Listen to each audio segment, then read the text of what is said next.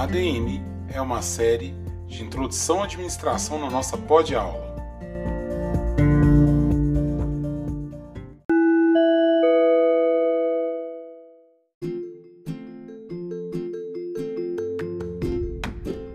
Sejam muito bem-vindos, meus caros ouvintes, meus caros alunos e alunas, a mais uma série, né, mais um episódio dessa série ADM aqui na nossa pod-aula. Tema de hoje é a segunda parte sobre tomada de decisões, processo decisório, business intelligence. É, estaremos né, trazendo nesse episódio as novas tendências do business intelligence é, no nosso quadro Novas Tendências e teremos também a continuação do nosso bate-papo com os alunos João, Clara e Dalila. Ficou interessado? Continue conosco nesse episódio até o final.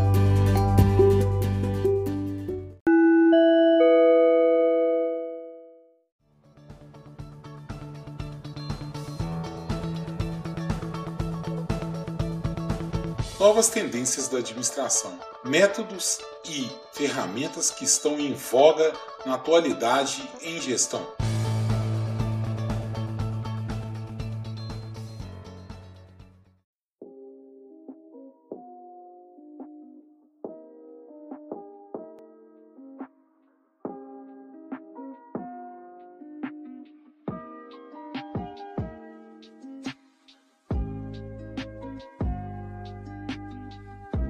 Nosso quadro de novas tendências, principalmente nesse episódio aqui de tomada de decisão, abordaríamos a questão né, da, da contemporaneidade, né, que essas ferramentas tiveram uma inteligência, né, e elas começaram com sistemas de apoio de decisão a partir do, da informatização e hoje com a ajuda da, da inteligência artificial e da lógica fuzzy, entre outros é, componentes mais sofisticados que auxiliem a tomada de decisão e a mineração de dados e a apresentação dos dados, surge o Business Intelligence. É, então, o quadro de novas tendências hoje vai falar sobre buscando empresas né, através de sites de empresas é, que trabalham na área. Né, eles numeraram algumas das tendências do Business Intelligence a de 2020 para cá. Né? Então vamos é, atentar a essas novas tendências. A primeira tendência né, que pode ser apresentada é a questão da apresentação dos dados. Né? Os dados, é, quando eles aparecem em números, estatísticas, às vezes assustam né, é, com esse formato. Então, uma das novas tendências né, de, de Business Intelligence é como é, suavizar essa apresentação de dados. E uma das, das, das respostas que tem acontecido né, é com o uso da, da ideia né, da, do storytelling, ou seja, da contação de histórias. Né? Então, é a conversão do, dos números e das estatísticas uma forma de recorrer né, a uma apresentação retórica, né, ou retórica, ou seja, uma apresentação que, que demonstre né, com mais facilidade ao usuário, é, dando um certo calor àquele número apresentado. Né? Então, vão ser utilizados alguns recursos de storytelling, da forma de contação de histórias, é, talvez é, com o objetivo né, de colocar aqueles números num determinado contexto, apresentar de uma, uma, uma maneira mais correta né, para quem assiste, mais adequada para quem assiste, e estabelecer né, um vínculo né, entre a pessoa que é, precisa do dado e está utilizando o dado, e, e esse vínculo através de uma história. A segunda tendência é a questão da ética né, da governança de dados, né, com um volume crescente de dados, com maior armazenamento, né, o, o, inserimento de dados inúteis né, na hora de extração das informações importantes para o negócio, a questão mesmo da própria privacidade né, dos dados do, dos usuários e da forma com que as pessoas lidam com as empresas e até mesmo com serviços que elas colocam e disponibilizam informações que são às vezes confidenciais, né? uma das coisas que é importante hoje no BI é atentar aos requisitos da Lei Geral de Proteção de Dados, a Lei 13.709 de 2018, ou conhecida como LGPD. Por isso, é um conjunto de boas práticas envolvendo a, a coleta, processo, a análise, o armazenamento e o compartilhamento de dados entre as empresas, né, dentro de uma própria instituição ou em outras ou em várias é, diversos parceiros e instituições parceiras é uma das fortes tendências dentro do business intelligence. Uma outra tendência que temos também seria a questão do SaaS, né, do, software como serviço principalmente o software como serviço utilizando a tecnologia das nuvens. Né? Então as nuvens computacionais passam a ter um, um, uma importância muito grande porque as pessoas começam a ter uma confiança maior e começam a inserir seus dados dentro dessas nuvens. Então a migração de dados e ferramentas corporativas para a ideia das nuvens né, é uma questão bem vigente já nos últimos anos e tem sido, vai ser fortalecido. Né? Vários aplicativos vão ser transferidos né, é, para aquilo que a gente chama de nuvem conectada e vai tentar, vai, vai surgir a necessidade né, de soluções que permitam integrar e buscar dados né, sistemas e ferramentas armazenados em diversas nuvens devido a essa integração de nuvens. Então, é, vai ser um processo que é uma tendência né, atual né, dentro do BI, é essa questão de do, dos, das informações cada vez mais ficarem em, em nuvens conectadas. Outra tendência é a questão da transcrição de voz por assistentes digitais, né? Então é uma, uma tendência também no Business Intelligence né, essa questão da organização dessas, dessa, dessa codificação, né, é, e cada vez mais o processamento dessa linguagem natural, né, que também é conhecida como PNL, não é produção, pro, é, programação neurolinguística, tá? A PNL que nós estamos falando é processamento de linguagem natural, né, através da inteligência artificial. Né, e isso faz com que as máquinas comecem a entender e manipular, né, de forma mais apropriada a comunicação humana né, utilizando é, através de, de, dessas técnicas né, de PNL e de machine learning e de deep learning, né, uma forma de extrair feedbacks dos clientes e analisar da melhor forma possível, principalmente utilizando questões como é, reconhecimento né, de, de maneiras que do usuário escrever, da escrita, da fala, através de e-mails, conversas telefônicas, conversas de chat, né, serão é, umas ferramentas, né, uma fonte de dados né, muito importante para alimentar as análises construídas nesse business intelligence dentro dessa, dessa tendência né, de transcrição de voz por assistentes digitais e essa é, tentativa né, de compreender a humanização pelo, pelo BI. Uma outra tendência que nós temos é a questão né, de cada vez mais né, as tomadas de decisão elas querem contar não só com a questão da cúpula de gerentes, diretores ou do escalão né, de administração, mas envolver todos os colaboradores. Então há uma tendência de colaboração, de se ouvir mais, né, de para ao tomar decisão né, fazer com que os colaboradores da, das organizações e os clientes exponham mais e agreguem suas opiniões para contribuir com que o objetivo da empresa seja alcançado. Então, agregar opiniões e centralizar o processo nas empresas, engajar colaboradores para que possa aumentar né, a sua contribuição e a sua visão em relação de como o desempenho do negócio também vai ser uma coisa que vai ser uma tendência, né, que vai ser importante dentro do BI. Por último, é, gostaríamos de ressaltar uma tendência que é ampliar né, a questão da inteligência artificial para acelerar a tomada de decisão. Né? A aplicação de inteligência artificial como um conjunto de dados, né, para que possam criar né, uma, uma business analytics, ou seja, uma análise de negócios, né, o BA, é, que é esse business analysis, é a aplicação de modelos estatísticos aos dados coletados pelas soluções de business intelligence, o que facilita a análise dessas informações para que os administradores possam tomar uma decisão de forma é, em geral, né?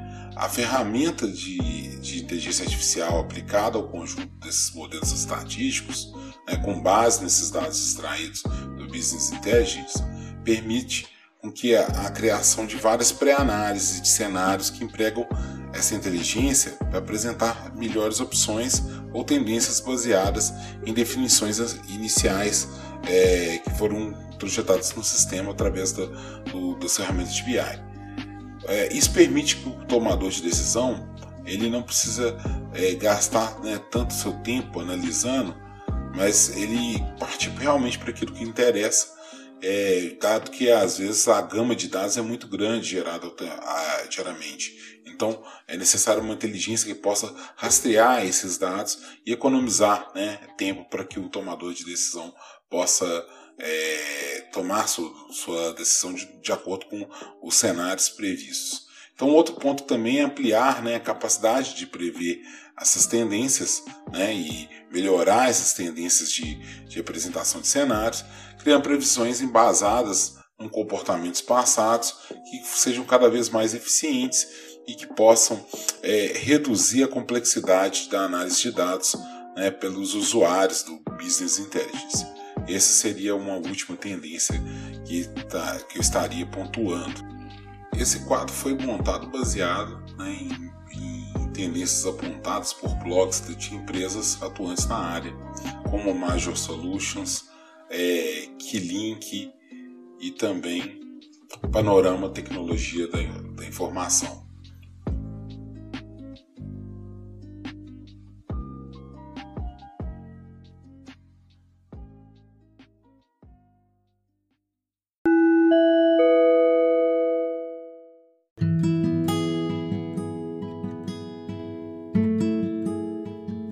Bate-papo sobre gestão.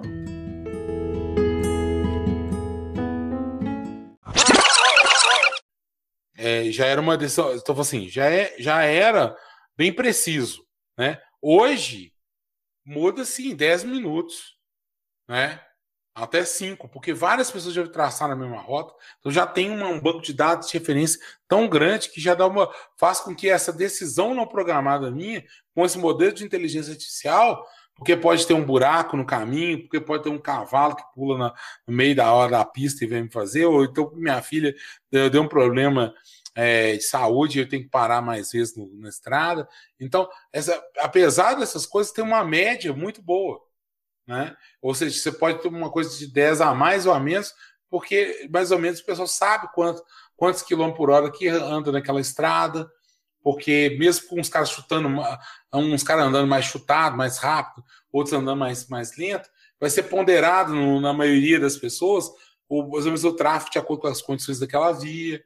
Né? Então, ou seja, hoje em dia a tecnologia ajuda a gente demais nessa questão do não programado, né? desse tipo de decisão não programada.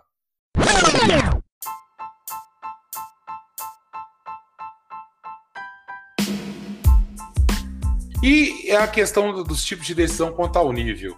Fora claro, tem, alguém viu isso aí, João ou Dalila? É, o professor, só sim. voltando na ah, tá, decisões, sim, pode sim. decisões não programáveis, uhum. é, se encaixaria também no que acontece atualmente, né, no que aconteceu com muitas empresas, é, do, do patrão é, ou do chefe de uma empresa ter que tomar uma decisão não programável. No exemplo de ter que demitir algum funcionário? Sim, ué, não, uma pandemia nunca é programável, né? Como que alguém ia imaginar que aconteceu o apocalipse zumbi em 2020 e que você ia falar que ia fechar tudo, né? E outra coisa, você ia falar, é, igual o nosso caso agora, que nós estamos enfrentando a terceira onda, segunda onda veio ainda né, é, é, forte e, e que veio até às vezes mais forte que a primeira. E agora nós estamos na pior ainda que essa terceira onda que nós estamos enfrentando. Quem, quem diria que ia ter lockdown com, com, com, com como fala mesmo, com toque de recolher e com privação até mesmo de, de, de, de lei seca para evitar o máximo de conta. Poxa, isso aí é uma coisa totalmente imprevisível, né? Então, é óbvio que essa questão do não programado, tanto que uh, é tão difícil essa questão do não programado, você vê, o pessoal tentou tratar de forma programada a questão do auxílio que o governo deu para as empresas, de pagar, e depois com o comprometimento das, das pessoas de ficar quatro meses, né? Depois que foi uma coisa que praticamente quase todos os governos fizeram isso. Eu estava vendo que ontem uma notícia, que é até do Clarim, que é um jornal espanhol, que o cara do restaurante estava macho, porque ele honrou todos os. Fez isso também lá na Argentina, teve a mesma coisa que no Brasil. E eu vi também é, pessoas brasileiras fala, falando isso, né? Que, que, tá tendo dificuldade, tem colegas meus que estão que estão com empreendimento pagaram salários quatro meses. Na hora que chama a pessoa de volta, essa pessoa, mesmo recebendo quatro problemas, ela faltou de ética, ela estava recebendo e chegou lá e arrumou outro emprego né? Ou então abrir um negócio na própria empresa, que uh, um, um, negócio na própria casa e está ganhando mais e não quis voltar, né? Então você vê que e deixando a pessoa na mão, né? O, o empresário também na mão. Então a gente vê essa, essa dificuldade da que é né, de, lidar com as questões não programadas que a gente tem. Eu já vi pessoas que, por exemplo, que é, trabalham no setor cultural, né? É, essas foram as mais afetadas da pandemia, mas sem pandemia elas lidam com imensas decisões não programadas. Elas programam um evento baseado na previsão do tempo, que, que ainda não tem modelos específicos. Então você chega lá e faz um, um modelo, programa um evento e você não sabe vai cair um temporal, ou então vai dar um frio descomunal, né? E isso tudo vai, vai, vai interromper o, o evento, né? Então é uma dificuldade, mas só que cada vez mais a, as tecnologias estão tá ajudando a, a, a, lidar com esse conflito. E aí, Dalila, você estava falando da questão de mandar embora, mas eu vou falar até, porque aí puxou, acaba puxando a questão da pandemia. Você vai ver países em que já enfrentaram a pandemia enfrentando melhor que os outros. Por quê? Porque a, a questão pandêmica não é uma novidade. Né? Então, aqui no Brasil, por exemplo, a gente não enfrentou da melhor forma, porque é, por vários fatores também, eu não quero entrar, porque senão entra em questão política, mas é, a gente, falando do ponto de vista administrativo, a gente não, não tinha enfrentado esse, essa questão. Na Ásia, eles controlaram melhor que o, que o mundo todo, não estou falando nem China, para não vir em teoria da conspiração. É, na Ásia, como um todo, eles, eles conseguiram lidar com isso muito mais fácil. Por quê? Porque teve várias crises lá, é, viróticas e pandêmicas antes, como a H1N1, né, a gripe suína, né, a gripe aviária. Então teve várias outras formas com que várias outras, desculpa, é, epidemias viróticas que já possibilitaram criar até inclusive aplicativos. Por que, já tinham aplicativos na Ásia toda? Por que, a Coreia foi um dos primeiros a, a, a países a controlar essa questão da pandêmica, né? é, fora a China, que a gente não tem certeza dos números, né? Dado o regime. Porque, porque eles já tinham uma tecnologia, já tinha aplicativo para lidar com, com a crise né, pandêmica que já vinha das outras, das outras das outras pandemias. Até mesmo a Nigéria soube lidar melhor na África, melhor do que os outros países, não está liderando, porque ela já tinha lidado com o problema da ebola, então já, já tinham alguns costumes, algumas, algumas é, situações né, que já permitiram com que eles tivessem ferramentas né, de procedimentos que pudessem impedir o alaçamento da, da pandemia. Né? Então isso, isso, é interessante a gente ver como é que existe essa curva né, é, de aprendizado dentro, dentro da, da, da, questão não programada. E no, no, no, no, nível. E quanto ao nível da Lila, da Lila e João, vocês viram alguma coisa? Oi? Vocês estão me escutando, gente? Estou sim. Ah, tá, não. Então responde pelo menos. Ô, Clara, você estava falando, então começa a falar para mim quais são as plataformas. Os níveis de tomada de decisão? Isso, o que é que você estava falando dos níveis, né? É, é, pelo que eu vi, tem três níveis, que são uhum. os estratégicos, administrativos e operacionais. Isso. Ah, o o, os administrativos a gente chama também de táticos, né? E de os de táticos também, é um outro nome, tá? É, e questão do operacional vai estar voltado muito já para o fazer, né? A, a, são as decisões que a gente tem que ter no dia a dia, né? Para executar uma coisa ou outra, um processo, né? O outro. O administrativo ele já, já tem um, uma abrangência maior, né? Quer ligar a, outras pessoas, quer ligar é, pro, dentro de um processo, várias pessoas executam aquilo ali. Eu tenho que fazer, também tem que envolver essa questão das, das próprias pessoas. Né? Tem, tem a, a, questão do próprio setor em si, né? que aí não é só uma questão pessoal, quando você vai para o tático administrativo, você está envolvendo o setor, as decisões. Né? É, e também está relacionado à, à, estrutura da empresa, né? É, e a organização que a empresa tem. É, só que aí tem isso. E a questão de estratégica já é o posicionamento da organização com outras organizações. É maior ainda, né? Então você pega uma organização e ela vai ter alguns, alguns posicionamentos, né? Em que ela tem que ver os parceiros dela, os clientes, os fornecedores, os concorrentes, o governo, né? É, grupos de apoio. Então vão, vão, vão existir vários outros ambientes externos que a gente tem que tomar as decisões. Então, às vezes a gente. Aí vem a complexidade que a gente vê, né? Você vê algumas organizações tomando é, decisões que são interessantes no nível tático, que às vezes facilita o processo, né? Das pessoas até é, poderem executar melhor as tarefas e fazer com que o operacional ande, mas isso aí vem impactar, às vezes, no nível estratégico. Essa decisão ela pode, pode acarretar, acarretar uma dificuldade na compreensão, né? É, de um cliente, por exemplo, dentro de uma empresa. já vi várias empresas tomarem decisões que, por exemplo, quer ver uma, uma, uma decisão assim? É, ir para o supermercado aqui de Diamantina, que a gente viu, né? O supermercado que maior aqui de Diamantina inventou de fazer um cartaz de oferta gigante amarelo, que eles até tiraram já né? É, amarelo e verde para destacar a promoção e tudo. Só que a forma do, do, do negócio, ela faz, o cara avisou uma questão administrativa, que aí os funcionários podiam ver o preço, né, eles podiam repor, eles podiam é, tirar dúvidas e eles olharam que os colaboradores tá, seriam fácil e além de chamar os clientes. Só que, no ponto de vista estratégico, não funcionou muito, que esse cartaz era tão grande que eles pegavam três gôndolas. Então dava ocasionava o quê? O conflito, que é a dúvida de qual produto que tem promoção, né? Então eu, eu cheguei a ver que o, o gerente reclamando falou assim: ai, tô doido para tirar, que decisão horrível foi essa de fazer esse negócio grande aqui, que tá gerando um tanto de troca de, de produto, reclamação no caixa, trava a fila do caixa, porque o pessoal está perguntando se é aquele produto mesmo. Então eu estou dando um exemplo assim mais prático, né? De como que a gente às vezes faz uma decisão tática que, que afeta o nível estratégico. Né? Assim como também tem é, decisões operacionais que vão é, é, alterar né, algumas coisas estratégicas e administrativas.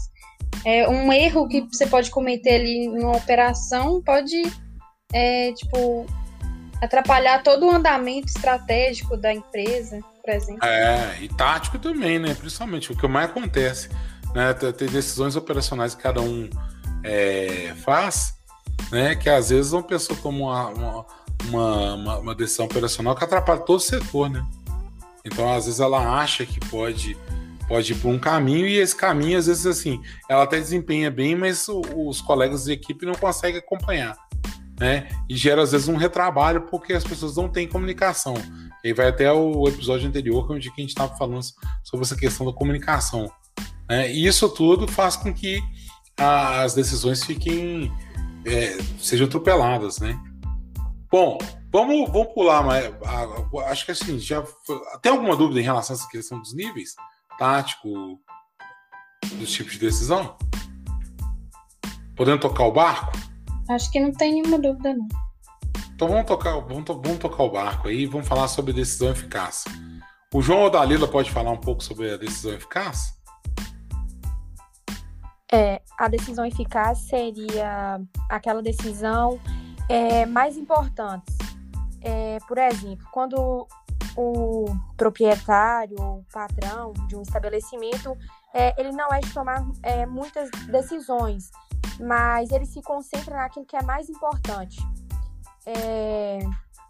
Isso, é mérito. É, a, a, ideia é o basear-se, né, a, a, a decisão eficaz, ela, ela baseia-se, né, principalmente pragmaticamente, né, em torno dos princípios que cada organização tem e ela avalia o método da questão, né, e com isso ela consegue essa decisão certa, ela converte principalmente a decisão em trabalho, né, e em vez de, de, de alternativas meio é, ideais que ficam no campo das ideias, essas, essas ideias eficazes, né, desse processo de, de decisão, eles vão, vão facilitar com que os elementos sejam claramente definidos e que eles possam gerar, né, numa forma prática, né, uma ação que possa corrigir o, o problema. Para isso, a gente vai ter é, etapas né, sequenciais que a gente vai é, trabalhar na forma com que o, o, as decisões eficazes ela consegue né, fazer com que o, o, o processo decisório consiga enxergar a situação problemática, consiga enxergar o problema e assim de forma eficaz, né? Voltando sempre no conceito, né? Eficiente é fazer mais rápido, né? Eu conseguir é, ter uma agilidade, né? Nossa, que pessoa eficiente, aquela pessoa que entrega mais rápido. Eficaz é da melhor forma, né? Como é que eu posso fazer da melhor forma? Né? Então, para eu fazer, para ter essa qualidade, eu preciso entender bem o mérito da questão e aí com isso eu consegui fazer umas etapas sequenciais. Ô João, você chegou a ver alguma coisa das etapas da, da, da decisão eficaz? Ah. Eles normalmente é, definem seis etapas, iniciando pela classificação do problema. Uhum. Depois da sua definição. Uhum para a especificação, tipo, quais são as condições que esse problema tem, decidir uhum. o que é certo, uhum. incorporar a própria decisão, tipo, uhum. pôr em prática, né? Isso. E depois testar se tá dando certo, se é se tem boa eficácia e se ao longo do tempo tem uma validade boa. Isso. Porque às vezes, dependendo das coisas, a, validade não, não vai acontecer, né? Ela não vai. é, funciona a curto prazo e a longo não. Isso, justamente. Então, é, essas etapas sequenciais são importantíssimas, né? É, falar qual, como é que o classificar o problema, né? se ele é genérico, se ele é único, né? É, se, se ou se é novo, né? Igual a não programada, né? É, definir o problema, que é caracterizar todo o problema com todas as suas características, porque às vezes a gente vê o problema muito rápido e, e com, sem analisar o problema de forma melhor, a gente foge de alguns aspectos que a gente não entende com aquilo que a gente está lidando. Né? Se a gente vê isso claramente, voltando no exemplo da, da, da pandemia aqui, né? É, essa dificuldade que nós estamos tendo um vírus que a gente não conhece, não conhece a gente não sabe com o que está lidando. Agora que nós estamos aprendendo todo mundo junto, né? Os cientistas, sociedade, governo, todo mundo aprendendo sobre esse vírus ainda, com o comportamento dele, as variantes dele, e isso dificulta, né? A gente trazer é, e especificar respostas a esse problema, né? E definir quais são as condições limites que a gente possa fazer. Então, quanto mais restritivo é a nossa incapacidade de lidar né, com esse problema, ou de ter tecnologia suficiente, tecnologia ou, ou técnico social, né, também como comportar em relação a esse, esse, esse, esse problema, até saber o que é certo, né? Mas decidir o que é certo vai estar atrelado com aquele conceito que, que a gente estava falando antes do, do eficaz, né? Que é aquela questão de, de ter o mérito da questão definido, para a gente poder eh, colocar o que é certo. Se, se uma organização tem os valores definidos, tem os princípios definidos, facilita a definir o que é certo é, em relação à escolha né, das decisões a serem tomadas. Né? Então, aí isso facilita bastante para que a gente possa conseguir incorporar essas decisões, partir, para a ação e validar. Né? Mas muito, muito disso vai estar em torno da classificação. O que, que é, alguém tem aí falar sobre classificação?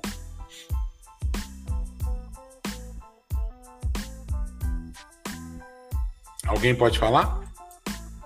A classificação, no caso, seria se ela é uma, ela é única ou genérica?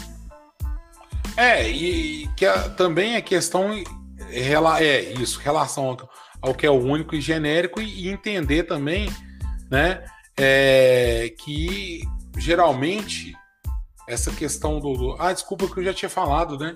Agora que eu tô, eu tô, eu tô cansado. Vocês, me perdoam aí, os ouvintes aí, que a gente realmente já botou, né? Que é essa questão do único e genérico dentro do conceito de que às vezes não é não programado e pode citar como ser é, programado ou não programado, né? Negócio. E sobre a definição, a gente botou essa questão aí do, do que é pertinente, né? De qual é, é a situação, né? E a ideia mesmo da, da, da nossa decisão é, é, é justamente trabalhar é, essa questão. Ah, eu acho que talvez eu só, eu só, não falei sobre a questão do feedback. Quem pode falar sobre feedback?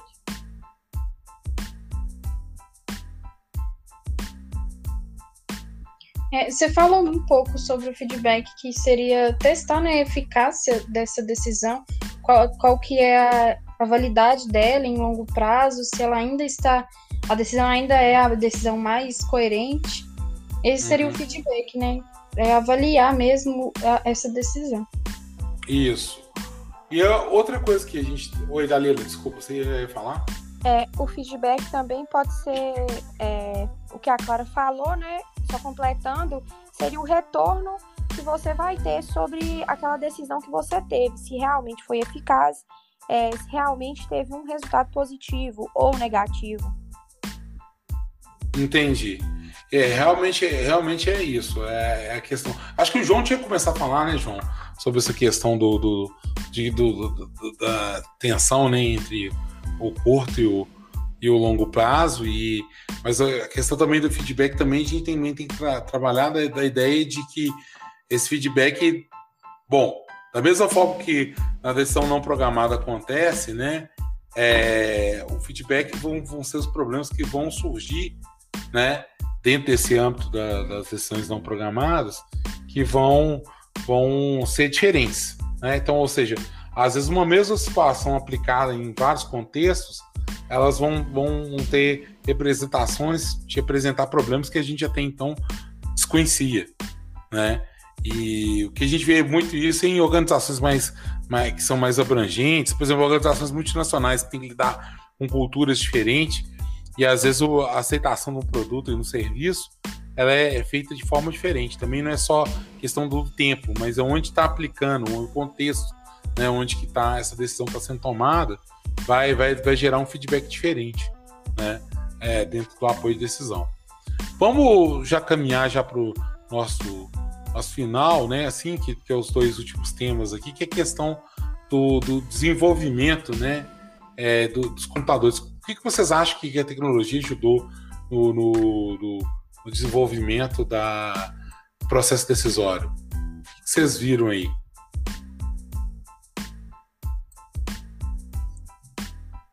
Quem pode falar para mim?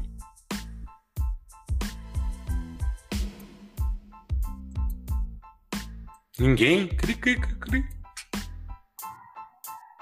A gente... Eu já tô falando demais, eu acho. É, não, claro, já falou bastante mesmo. É, a questão. Já para meus colegas aí falar. É, no, no, no, capítulo 12 que eu botei, alguém chegou a ler ele? A dar uma folhada? Ele. O 12? Não, é, não. Que é o de BI, análise de dados, para gestão do negócio, que eu tinha sugerido. Ele tinha uma linha do tempo né? É, é o capítulo 1, eu acho. Não, é. Não, não, não, o capítulo 12 que eu tô falando. Do... Ah, tá. Não, é capítulo, não, é capítulo 1, isso mesmo, capítulo 1. BI, é isso mesmo. Na página 12, né, falava muito sobre essa questão da evolução do apoio à decisão, sacou? Da, na inteligência dos dados. Então, ele mostrou como é que antes os dados eles eram tomados sem, sem pessoas, né? E depois começou a se criar é, coisas que, que pudesse facilitar. Então fizeram primeiro no papel relatórios de rotina, né? E aí depois começaram a fazer uns, a automatizar esses relatórios de rotina para que facilitasse, né, o, o, a pessoa a ler aqueles relatórios e aí criaram os, os primeiros, né, em, o primórdio do Business Intelligence, que é o sistema de apoio à decisão, né? Daqueles sistemas de apoio à decisão que tinha nos anos, anos 70, começou nos anos 80 ver uma aplicar, né, naqueles relatórios um pouco de estatística sobre demanda e fazer também um, um relacionamento de dados diferente, relatórios diferentes, cruzamento de dados diferentes. E aí começou a utilizar, e isso foi, foi possibilitado, porque o computador não começou a ser só aquela coisa que lia e armazenava dados, mas já tinha uma certa interação, porque começou a se construir a ideia dos sistemas de informação. Né? Ou seja, existia o sistema de informação empresarial, onde ele pegava é, informações de diversos setores e possibilitava, dentro do nível estratégico, que a gente já viu, né, ou, do nível estratégico e do nível tático administrativo, o, o administrador e o gestor poder tomar sua decisão. Né? E com a evolução da tecnologia, a tecnologia começou a colocar várias informações, informações assim, de conseguir pegar hábitos de costume, hábitos, e costumes de, dos consumidores ou dos principais parceiros. E aí você conseguia, por exemplo, no, dando um exemplo, mas vou voltar para o supermercado ou então para uma loja, começar a ver, a ter, conseguir guardar os dados é, de consumo da pessoa, por exemplo, que as pessoas tinham é, nas máquinas registradoras, quando elas pagavam, os tipos de produto que saíam mais. Isso tudo possibilitou com que é, começasse a, a, a nascer né, é, os famosos dashboards, que é, são a, as telas né, de sistemas onde tinham gráficos em pizza, em barras, com, com, com, números, com os números já consolidados, com médias, com medianas, onde você via perfis de relacionamento entre parceiros, entre clientes, né? E que possibilitava com que as, o, o, os gestores pudessem ter ter decisões. E ainda tinham também relatórios internos de desempenho que surgiu que, que são os famosos scorecards. Né? Começaram a existir a ideia dos scorecards, é, onde esses scorecards eles poderiam é, balancear né, vários, vários, vários pontos, né, onde eles podiam é, dar para os diversos colaboradores em que eles pudessem avaliar o desempenho né, é, das equipes, né? Ou seja, os, os gestores táticos podiam estar tá avaliando em conjunto com a equipe o, o desempenho e passando para os gestores do nível estratégico, onde eles podiam fazer o consolidado. Então, isso tudo facilitou. Então, começou a surgir uma, uma, uma inteligência maior que, que, se chama Sistema de Formação para Executivos, ou seja, os executivos começaram a ter acesso a relatórios que facilitavam essa, essa, esse, esse, esse ponto né, de, de, de relação. E é, com o passar do tempo, o que acontece? A, dos anos 90 para os anos 2000, começa a ter a questão de, de, de, existir as nuvens de computadores. E com isso, você passa a ter a, dentro da sua, da sua, da sua empresa agora disponíveis dados que não são só seus que são seus concorrentes, que são dos seus, dos seus é, parceiros.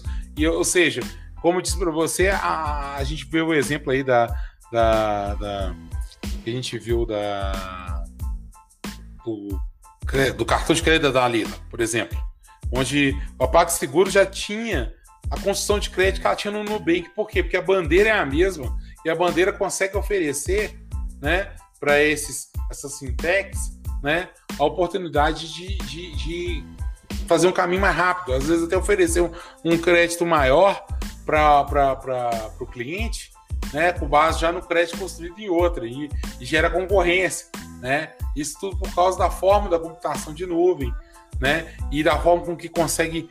É, existe também a questão da, da, mineração de dados que isso a internet vai proporcionar, que é aquela famosa é, coisa de, de, de começar a, a, entender os perfis de compra dentro da, dos marketplaces e conseguir oferecer sugestões via e-mail, né? É, daquilo que é mais mais mais mais sai, que saía mais. E isso possibilitou uma inteligência de negócios, né? Que, que, que ela vai evoluir até chegar a uma, uma questão de uma mineração mais robusta, que é a análise do Big Data, né, que vai utilizar os dados todos em nuvens e fazer análise de rede social a ponto de escutar o que a gente fala, né, já consegue escutar o que a gente fala, o celular, e a partir do que a gente fala, ele consegue oferecer, quando a gente acessa uma rede social, já aparece uma propaganda daquilo que a gente quer. Né? Então, que, que é o que a gente está vivendo aí nesses, de, desses anos de 2010 e 2020. Né? E com isso vai gerar essa, isso que a gente chama de de business intelligence, né? Que vai ser, né, uma forma de, de inteligência de negócio através da, da, da, da ferramenta, né, da, da desse guarda-chuva de que combina é, arquiteturas de computação, ferramentas, é, ferramentas, as mais ferramentas que vão surgir, tanto lógicas quanto também de aprimorado do hardware que vai ser mais rápido, né?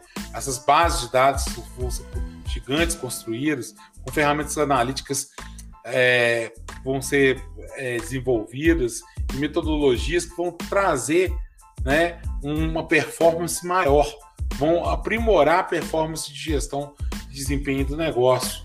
E assim, cada vez mais em tempo real, né, você tem aquele perfil dos, dos, do, dos stakeholders, que a gente chama, dos, dos parceiros, dos clientes, dos fornecedores, dos concorrentes, e isso tudo vai facilitar com que as informações e as decisões elas ocorram de forma mais rápida, né? E para finalizar agora o nosso bate-papo para não ficar muito grande, eu queria que a gente falasse sobre teoria de jogos. Quem pode falar? O João ou a Dalila? Porque a Clara realmente falou mais. O que, que é ter, seria teoria de jogos? É, a teo... Eu posso estar tá falando. Tá.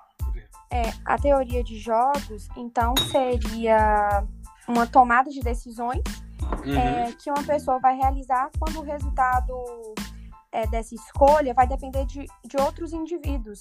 Por exemplo, é, como um jogo de estratégias, quando várias pessoas vão expor suas opiniões e aí a, a melhor opinião vai ser aquela aquela decidida, né, para estar tá colocando em prática. Uhum. Isso mesmo. O João, quer complementar alguma coisa? Falando dos tipos de. que foram abordados. Eu acho que foi bem isso, foi retratado no vídeo. É, mas foi colocado dois jogos. Você lembra os jogos que falaram? João. Agora... Foi, a, foi... Do, do jogo do pirata e o jogo. Isso, do prisioneiro. Prisioneiro, isso. É, isso. Dilema do prisioneiro, né? Dilema do prisioneiro, né? Onde que a gente tem. O mais clássico é o dilema do prisioneiro. Todo mundo quando fala teoria dos jogos, mas a ideia é que eu botei dois, só para o pessoal entender que existem vários.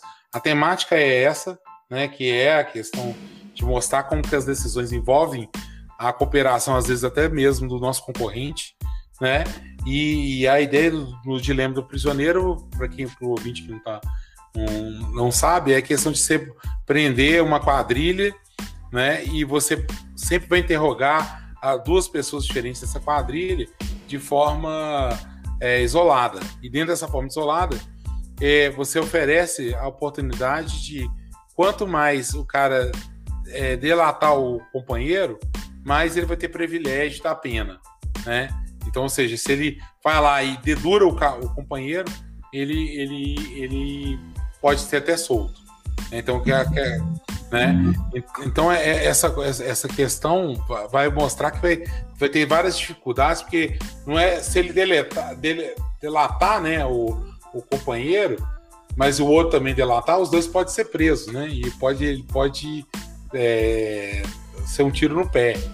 Então vai mostrar que em um certo grau é, vai ser necessário abrir mão né, dessa, dessa delação para a gente ter vai ter ter uma cooperação com o outro, de certa forma, como um ponto ótimo da decisão. E aí, é, eu estou pegando essa questão do, do, do, dilema do prisioneiro, porque quando você vê o jogo pirata, vai, vai, vai ser a questão da recompensa também, e vão ser várias situações onde que é, a, a, dinâmica vai ser sempre essa.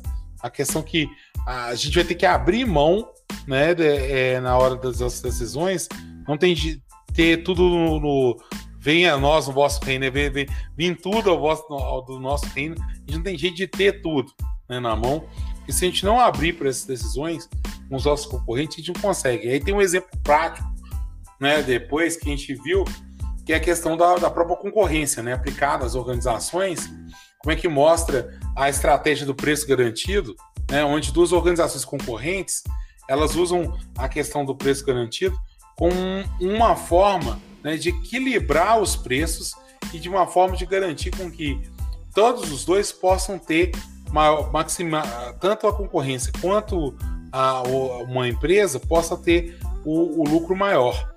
Por quê? Porque quando um faz um desconto em relação, em relação a um determinado produto, o consumidor pode chegar e ir na outra empresa é, que falou que, que garante o preço e, e, ele pode falar assim, não, eu faço, eu dou esse desconto também. Né? Então ele não perde aquele cliente e ele consegue monitorar esse cliente, é um fiscal que ele fala como é que está o preço na concorrência. É, se o cara começa muito a pedir né, é, o desconto que eu mostrando que no outro está é, tá praticando um preço mais baixo, ele pode abaixar o preço também, sem ter a necessidade de sempre ter que abaixar bruscamente os preços. E com isso, existe uma cooperação né, velada, uma cooperação sem, tá, sem ser acordada, né, sem os, os colaboradores ter, terem dado as mãos, de ter um equilíbrio entre as decisões. Né? Existe também o caso contrário, onde existem os cartéis, que são ilegais, né? É, que são a questão do trust, onde os concorrentes eles combinam os valores dos preços, né? E com isso eles, eles fazem, obrigam as pessoas a, a consumirem os produtos numa faixa de preço alta. Isso é, é proibido por lei, né? Nos mais diversos países e é passivo até de, de prisão e tudo. Né? Mas mesmo assim a gente vê vários setores da economia que, que, que é, cometem essa falha né? e que a, utilizam isso, né? Tem alguma. Bom, gente, vamos chegar no fim, porque acho que a nossa conversa já está dando. Né, já deu tempo. Eu gostaria que cada um dos alunos aí é, pudesse ter as palavras finais. Se você quiser mandar um abraço aí para os colegas ou para os ouvintes, pode dar o seu salve, né? E também falar alguma coisa final. É, tá aberto aí. Então vou começar com a Clara. Clara. É, oi, é, só para concluir mesmo, eu acho que com, com toda essa conversa a gente pode ver, né, que é, ao avanço da tecnologia, todas essas coisas elas vão interferir é, nessa, no desenvolvimento de uma empresa, na tomada de decisões, e é, foi uma coisa positiva, porque hoje em dia a gente tem um, um número de informações muito grande e ao mesmo tempo a gente tem que saber lidar com essas informações, então a gente precisa ter uma inteligência para poder analisar o tipo de informação que a gente está que a gente tá recebendo para colocar em prática. É, e no geral, é, eu queria só agradecer mesmo, que eu achei bem interessante o tema. E é isso. Beleza, obrigado, Clara. Ô, Dalila, você gostaria de dar as últimas considerações? Sim, é, como a Clara falou, nós percebe, podemos perceber né, como o tema do assunto é importante para as empresas é, na questão de tomada de decisões e também de estratégias. É, então, as empresas sempre têm que estar buscando né, é, saber mais sobre esses assuntos e estou muito satisfeita com o nosso bate-papo. Legal, Dani. Obrigado. João? É, eu gostaria de agradecer aos ouvintes que é, fizeram parte do podcast, que eu achei bem inovador, particularmente é a primeira vez que eu estou tendo contato, e para continuar ouvindo os, os outros podcasts a respeito, que são bem didáticos e dinâmicos.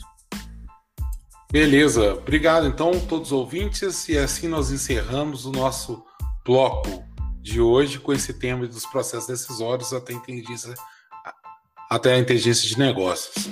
É, espero que vocês fiquem aí, né, no, continuem maratonando a série e vendo mais um tema da administração aí, sempre com essa abordagem do clássico é, até o mais moderno aí, que nós estamos tentando nas últimas tendências em relação à gestão.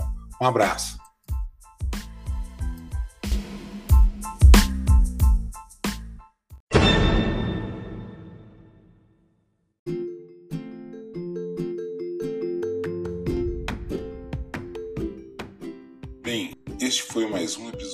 Da nossa série ADM, aqui na nossa pod aula, com um tema de processos decisórios, a questão da tomada de decisão e do business intelligence. No próximo episódio, nós teremos o assunto do marketing, onde nós vamos desde o marketing tradicional até a era digital. É interessado em relação a esse tema que é tão falado na mídia e tão divulgado e a gente às vezes nem sabe direito o que é, pensa que é apenas propaganda. Então, vamos escutar o próximo episódio do marketing aqui na nossa série ADM. Espero vocês lá.